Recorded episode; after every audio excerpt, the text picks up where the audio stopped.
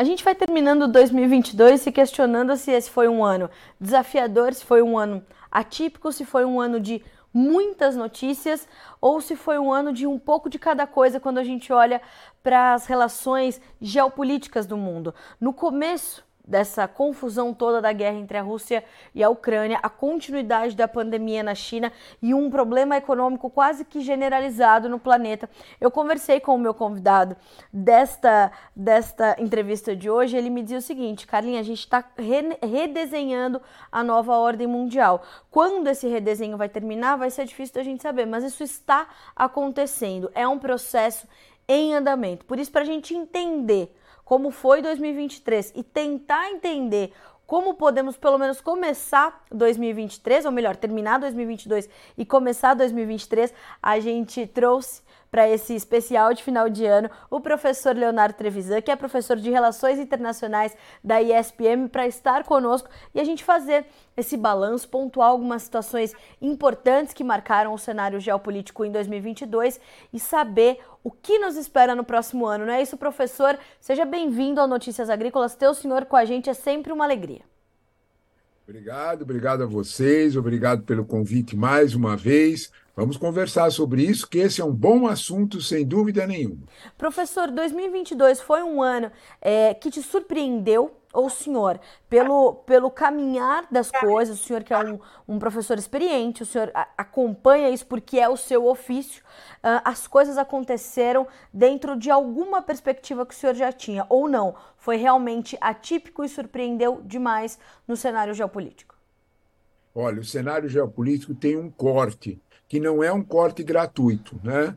É, se nós olharmos, é muito curioso, eu fiz essa experiência, né? Se nós olharmos os analistas internacionais no final de 2021 e até a metade de, 2000, de fevereiro de 2022, eles estavam absolutamente otimistas, né? absolutamente ponderando que o mundo poderia ganhar um, um, reequilíbrio com a posição do Biden, uma aproximação, tudo mais. Né?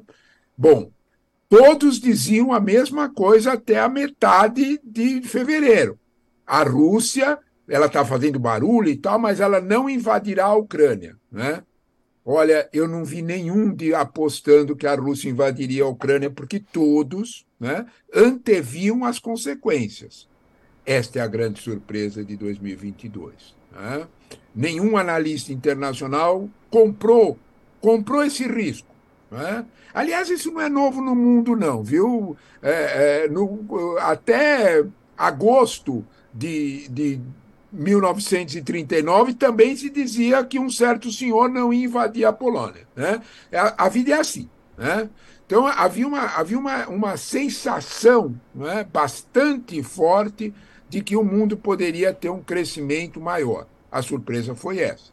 Né? A Ucrânia te, teve o papel de apressar um redesenho que já estava em curso. Esse redesenho está em curso, desde, se nós quisermos saber, desde a crise de 2008, mas ele está em curso fortemente com a eleição do Trump, está em curso com o Brexit, ele está em curso, na verdade, com o renascimento do protecionismo entre os países. A gente não pode falar em desglobalização, é uma palavra pesada demais para um mundo tão conectado, mas nós temos que ver que aquela ideia de, de atitudes nacionalistas, de protecionismo econômico reapareceu. E reapareceu nos centros que mais os defendiam. Eu estou falando exatamente de Estados Unidos e de China. Estados Unidos e China, os dois maiores PIBs do mundo, os Estados Unidos com quase 23 trilhões de PIB, a China com 17 trilhões de PIB. Para só uma comparação, né? o Brasil tem 1,6. Né? A poderosa Alemanha tem 4. Né? Isso dá uma comparação exata do tamanho desses dois grandões. Então, quando nós olhamos para eles, e os dois falando em medidas protecionistas, isso tudo nos preocupa. O mundo mudou há um quadro novo. Não é só a guerra da Ucrânia, a guerra da Ucrânia é mais um detalhe nesse processo, ele já estava desenhado, mas de alguma forma aquilo que ia ter um processo mais lento ganhou uma aceleração. A questão primeira de todas, qual é a grande questão embutida na guerra da Ucrânia? Aceleração dos preços de energia. Não só na Europa. Esse, essa mudança no perfil dos preços da energia ao longo do primeiro semestre desse ano deixou todo o quadro econômico de alguma forma reformado, o quadro econômico todo ele alterado. Junto com isso, se formaram novos blocos econômicos. Se não oficialmente, eles se formaram oficiosamente. Né? Nós não podemos deixar de ver que três grandes países, China, Rússia, Índia e até mesmo Indonésia, começam a jogar numa mesma, digamos desta forma, numa mesma linguagem, se não nos mesmos interesses, numa mesma linguagem. Da mesma forma, os Estados Unidos, do lado ocidental, pressionou e há uma formação de um bloco, neste sentido, capitaneado primeiro pelos Estados Unidos, e pressionar a Europa Ocidental, toda ela a agregar-se a esse processo. Nesse quadro, como é que fica o Brasil? Nesse quadro, talvez nós tenhamos que redesenhar por completo aquilo que nós consideramos os nossos, a, a, os nossos interesses, o local onde os nossos interesses econômicos mais podem crescer. O mundo mudou e, de alguma forma, essa realidade tem que ser compreendida por todos nós. Professor, o seu resumo, claro, né, é brilhante e, e eu olho para isso com algumas preocupações. Quando o senhor me fala desse renascimento do protecionismo. A gente está falando de uma puxada no freio de mão do crescimento econômico uh, que continua, vai continuar acontecendo, inevitavelmente. A gente alcançou a marca de 8 bilhões de pessoas, a gente tem um, um cenário para atender mas uh, quando a gente pensa nesse renascimento do protecionismo, é uma puxada de freio, pelo menos uma, uma desaceleração bastante considerável no processo de crescimento econômico global? As duas coisas estão conectadas? Sem dúvida nenhuma. Sem dúvida nenhuma. Uh, nós temos que entender, quando nós falamos de globalização, quando nós falamos de comércio, nós temos que entender que desde que o mundo é mundo, desde a era das cavernas, né? Não tem mudança nesse aspecto. Né? Quando você. A anteposição do comércio é a guerra. Hum. Não adianta pensar em outros termos. Né? Quando você quer evitar a guerra, faça comércio. É isso. Né? Isso lá nas cavernas e daí em diante não mudou muito, não. Né? Então, quando você olha para os ganhos da era da globalização, é impressionante. Nós podemos olhar para isso e olhar aqui na nossa, no nosso cantinho, no Brasil. A era da globalização de 2000, basicamente de 96, que ela pega fogo, ela se atinge, a, a, a, a China começa a desenhar sua entrada na OMC em 2001, enfim, a primeira década deste século. De 1 a 2 bilhões de pessoas, não há um número exato, mais de 1 a 2 bilhões de pessoas saíram da linha da pobreza no mundo. Aqui no nosso Brasil, nós, podemos, nós temos conta, isso é consolidado, não é só IBGE. Nós tivemos de 40 a 50 milhões de brasileiros que abandonaram a classe D e E e migraram para a classe C. Por quê? Ora, atrás disso aí está a possibilidade de nós comerciarmos tudo, vendermos cresceram. Hum. É claro que o que capitaneou isso, não há dúvida alguma, foi o brutal crescimento do agronegócio, sem dúvida. É, mas nós exportamos outras coisas também, com indústria aberta, mercado aberto, nós crescemos bastante. As pessoas crescem e isso significa vida melhor, significa mais emprego, significa mais renda. Isso não foi só aqui. Se nós pensamos em 40, 50 milhões aqui, nós temos a formação de uma classe média na China que é de aproximadamente 400 milhões de pessoas. Olha os números. A Índia, o crescimento da Índia, mesmo nos Estados Unidos, quando nós olhamos a pujança dos anos do início da primeira década nos Estados Unidos, é a multiplicação de toda a, a indústria da, da, do mundo digital reconstruindo o quadro americano. É disso que nós estamos falando. Sim. Quando nós pisamos no freio do comércio, quando nós pisamos, quando nós adotamos medidas protecionistas, fechamos de a, a America First, né? Esta é ideia que imediatamente a China reage do mesmo jeito e a Europa reage do mesmo jeito e até nós reagimos do mesmo jeito. Quando nós olhamos para esse contexto, o comércio regride e junto com ele o desenvolvimento econômico. Você tem toda a razão de fazer uma conexão muito importante entre desenvolvimento de um mundo globalizado, de um mundo comercial, de um mundo com menos fronteiras eh, a, a, alfandegárias, um mundo de regras da Organização Mundial do Comércio. Regras são essenciais para o comércio. E é, é nesse processo que o mundo cresce. Quando você retira esta realidade, sem dúvida nenhuma, nós temos, inclusive, junto com o protecionismo, com o nacionalismo, lamentavelmente, nós temos o espectro da volta da guerra. E isso não é conveniente para ninguém. E, professor, a gente está falando de uma aceleração de, de, processos, né, como o senhor também pontuou.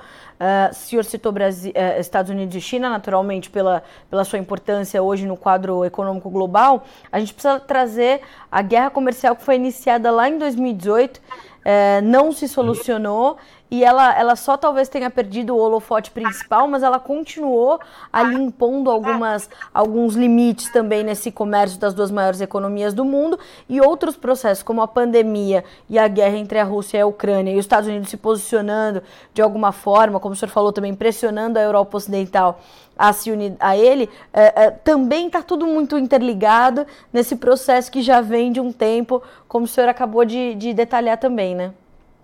não há dúvida. E nós precisamos ter muita cautela, sabe, minha cara? Quando a gente olha e põe a responsabilidade total na pandemia. Cuidado.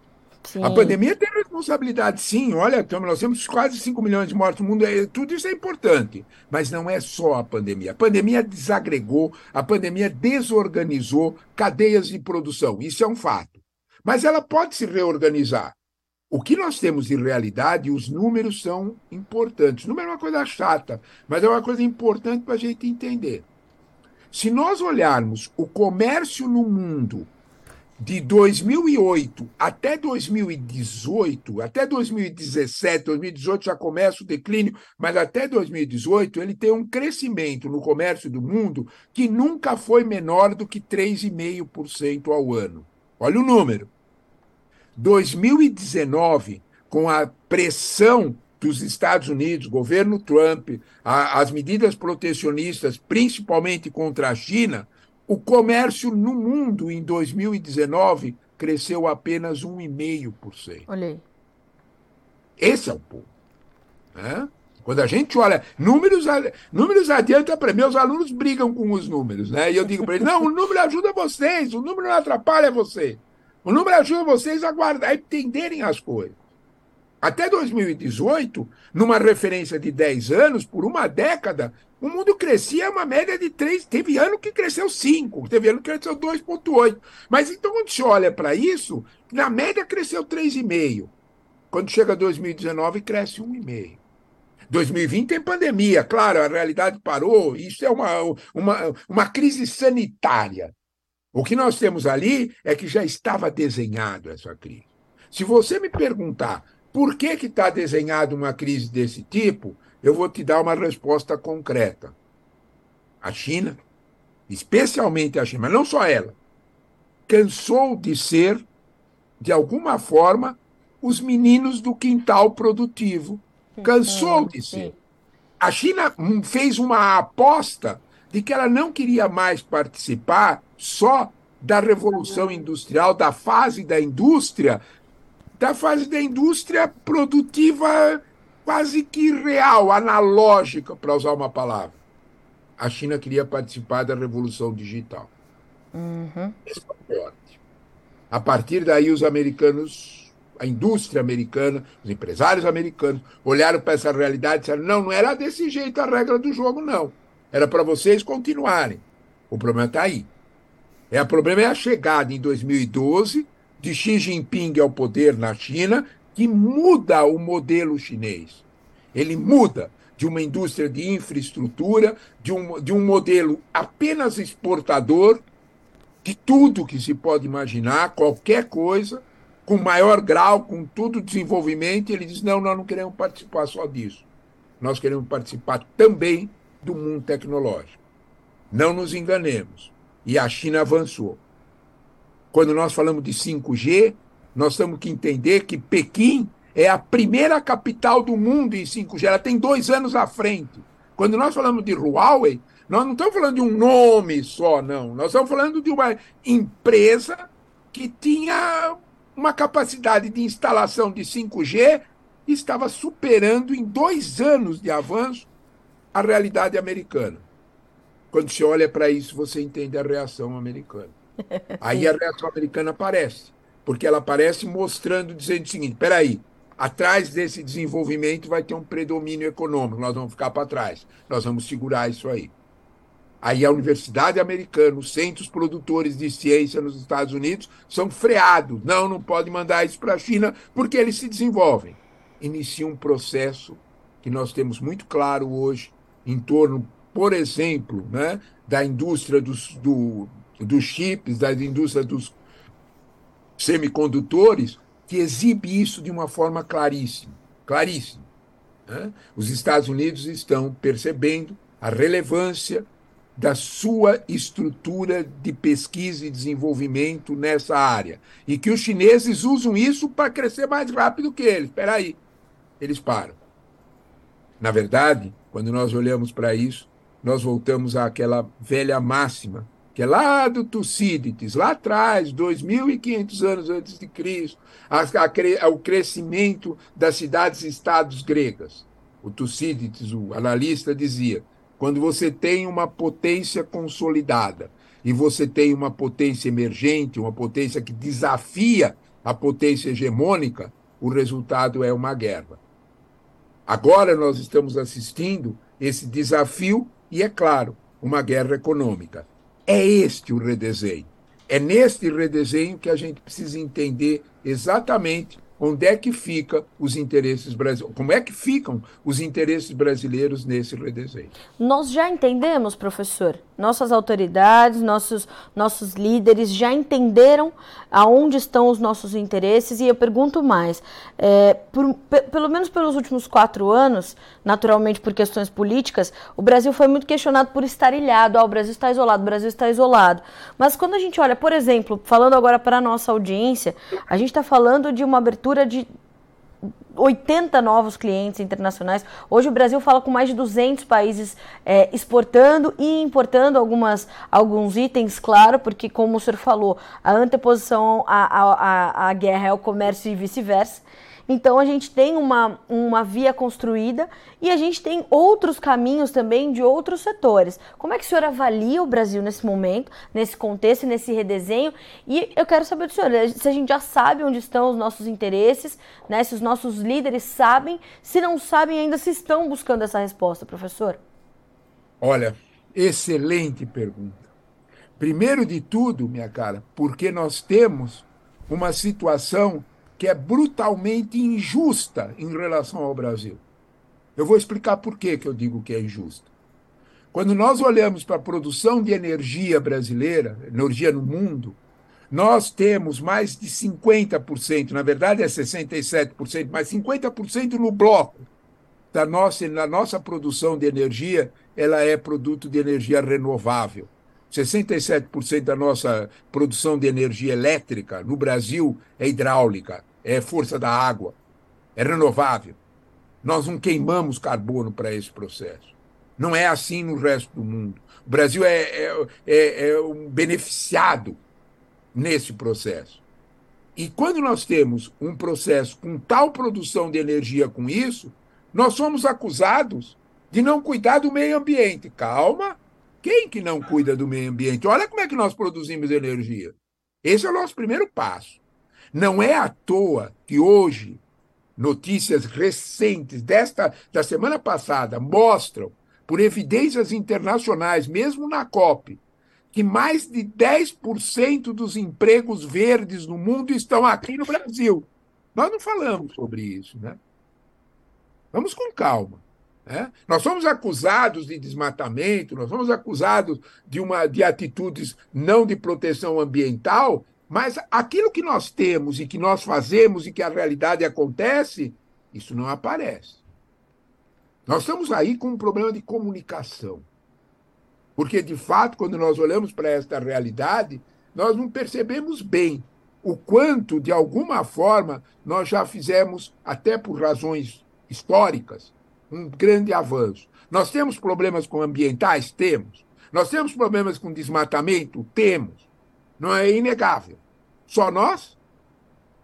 Segundo, quanto dessas acusações de problemas ambientais escondem disputas comerciais muito poderosas? Eu vou dar um exemplo concreto do que eu estou falando. Olhe o acordo comercial Mercosul-União Europeia. Olhe aonde o acordo brecou. Observe. O acordo brecou na França, na Polônia, que são países que são nossos concorrentes. Sim. Nossos concorrentes de produção agrícola. Exato. Desculpe. A nossa produção de soja, por exemplo, ela tem um grau de produtividade por hectare, graças à Embrapa, graças ao desenvolvimento do, do, nosso agronegócio técnico, do nosso agronegócio tech. Ela tem uma produtividade que é maior que a dos Estados Unidos por hectare. Essa é a realidade. É? É, a, a realidade que nós temos é de um agronegócio desenvolvido, protegido, de alguma forma que não é todo ele que não presta atenção nas questões ambientais, muito ao contrário. Né? O que aparece é que para os nossos concorrentes, quando nós olhamos, por exemplo, a indústria de laticínios brasileira, a eficiência tecnológica dessa indústria e o quanto nós conseguiríamos colocar produtos derivados desse, dessa indústria no mundo europeu, epa, a poderosa indústria de laticínios francesa olha para isso e diz: esse concorrente não dá para a gente fazer. Então aí nós temos uma realidade que é comercial, não é apenas ambiental. Eu não estou dizendo que nós não temos problemas ambientais, todo mundo tem, nós temos os nossos problemas, temos que cuidar deles, fazer a lição de casa, sem dúvida nenhuma. Outra coisa muito clara é nós, de alguma forma, temos, ter, enfrentarmos uma situação em que nós não cuidamos exatamente de nos vender bem, de, de alguma forma, mostrarmos algumas realidades do nosso, da nossa produção agrícola que não ficam a dever nada em termos de proteção ambiental ao mundo. Isto talvez deveria ser a primeira preocupação da Apex, da Agência de Proteção de Exportação. Esse deveria ser a primeira preocupação. Infelizmente, não é. Na, de alguma forma, quando nós olhamos para isso, nós temos que pensar em termos de que há uma essa mudança no redesenho do mundo talvez exija uma mudança de mentalidade, até mesmo no nosso Ministério da Agricultura, até mesmo nos nossos potenciais é, é, medidas de exportação, de, de, de toda a estrutura reguladora de exportação, que precisa, de alguma forma, se convencer da mudança do mundo e da mudança do papel do Brasil nesse processo. Quando nós olhamos que a China é responsável por 33%, um crescimento de 31 para 33 na, na fatia do nosso mundo exportador, nós temos que olhar que não podemos fazer isso só com a China. Nós que fazer isso com o mundo inteiro. E ao fazer isso com o mundo inteiro, nós precisamos de uma outra realidade para efetivamente vender de uma forma mais competente a nossa eficiência. A nossa eficiência assusta, minha cara. A nossa eficiência preocupa os nossos competidores. Isso é natural. Cabe a nós vendermos essa eficiência para saber exatamente como negociar nesse novo complexo. O acordo, por exemplo, entre Mercosul e União Europeia é um acordo que precisa ser de alguma forma protegido. Claro, ele vai, estão fazendo exigências de redesenho, quais são os nossos interesses nesse processo e principalmente mostrar aquilo que são as nossas conquistas. Antes que mais, né, professor, acordos como o recentemente aprovado pelo, Parlamento da União Europeia uh, para impedir né, a, a, a, importação de alimentos ou de commodities ligadas ao desmatamento, com um, um, um texto claramente direcionado ao Brasil, sem considerar outros biomas sem ser o amazônico, como o Pantanal ou o Cerrado.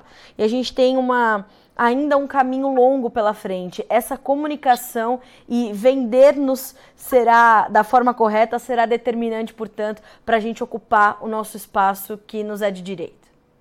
Exatamente isso. A resolução, as resoluções aprovadas em dezembro do ano passado e em 11 de, de, de, de setembro do ano passado no Parlamento Europeu são resoluções que tem um alvo muito definido, o agronegócio brasileiro, e um alvo definido de uma forma que não é justa.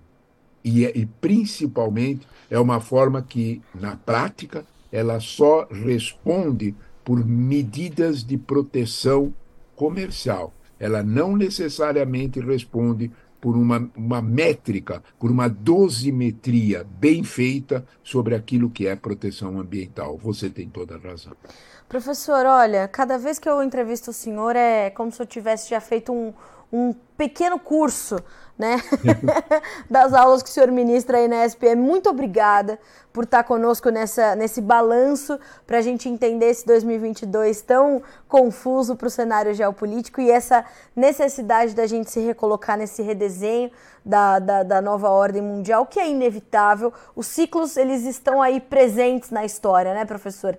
E eles são necessários para que as coisas é, comecem e terminem efetivamente, para que novas eras possam realmente trazer alguma evolução para essa, essa sociedade, né?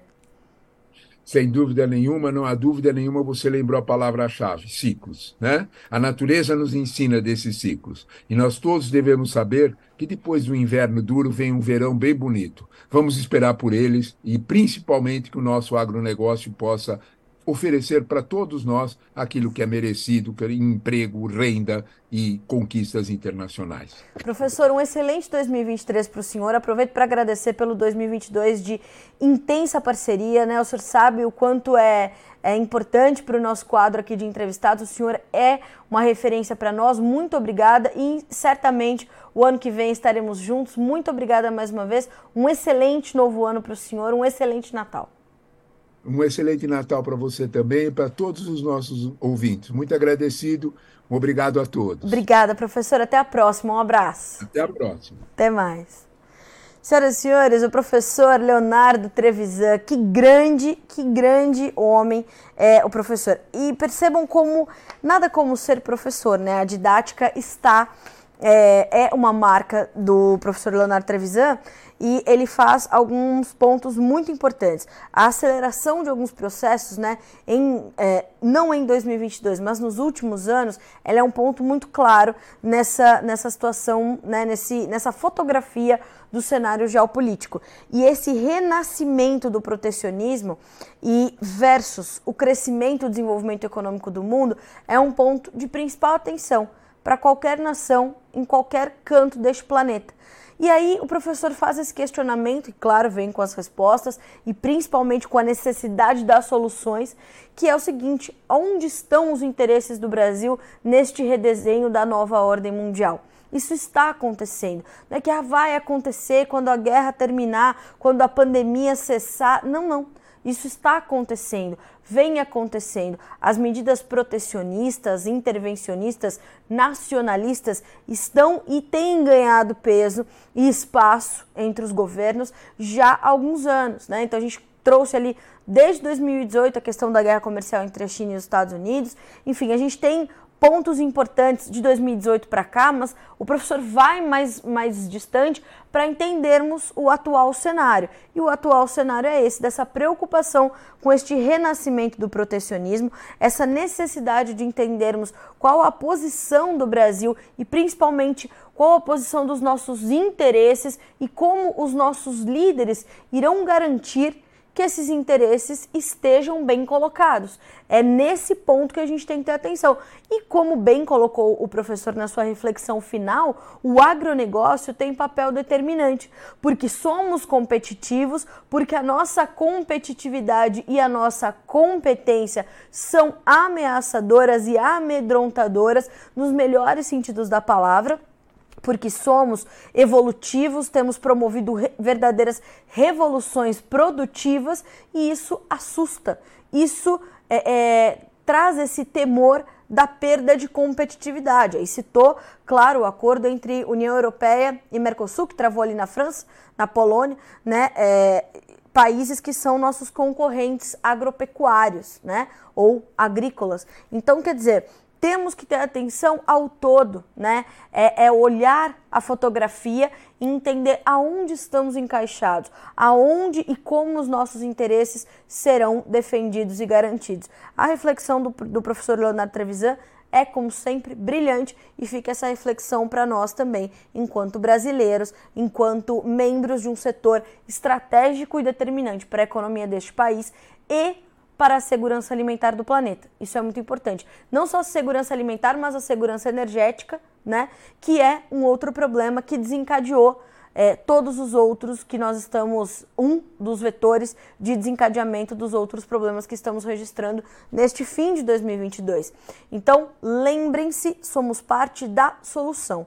E isso precisa, em algum momento, ser assegurado, considerado e ter o peso que precisa ter no contexto geopolítico global. O Brasil hoje é estratégico hoje. O Brasil é estratégico para o mundo hoje e amanhã e depois e depois. Esse conceito precisa ser reforçado, né?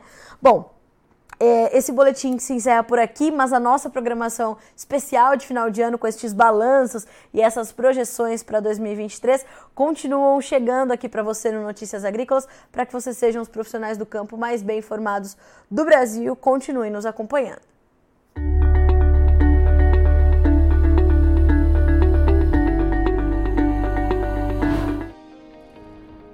Inscreva em nossas mídias sociais no Facebook Notícias Agrícolas, no Instagram arroba Notícias Agrícolas e no nosso Twitter arroba Notiagre. E para não perder nenhum vídeo, não se esqueça de nos acompanhar no YouTube e na Twitch Notícias Agrícolas Oficial.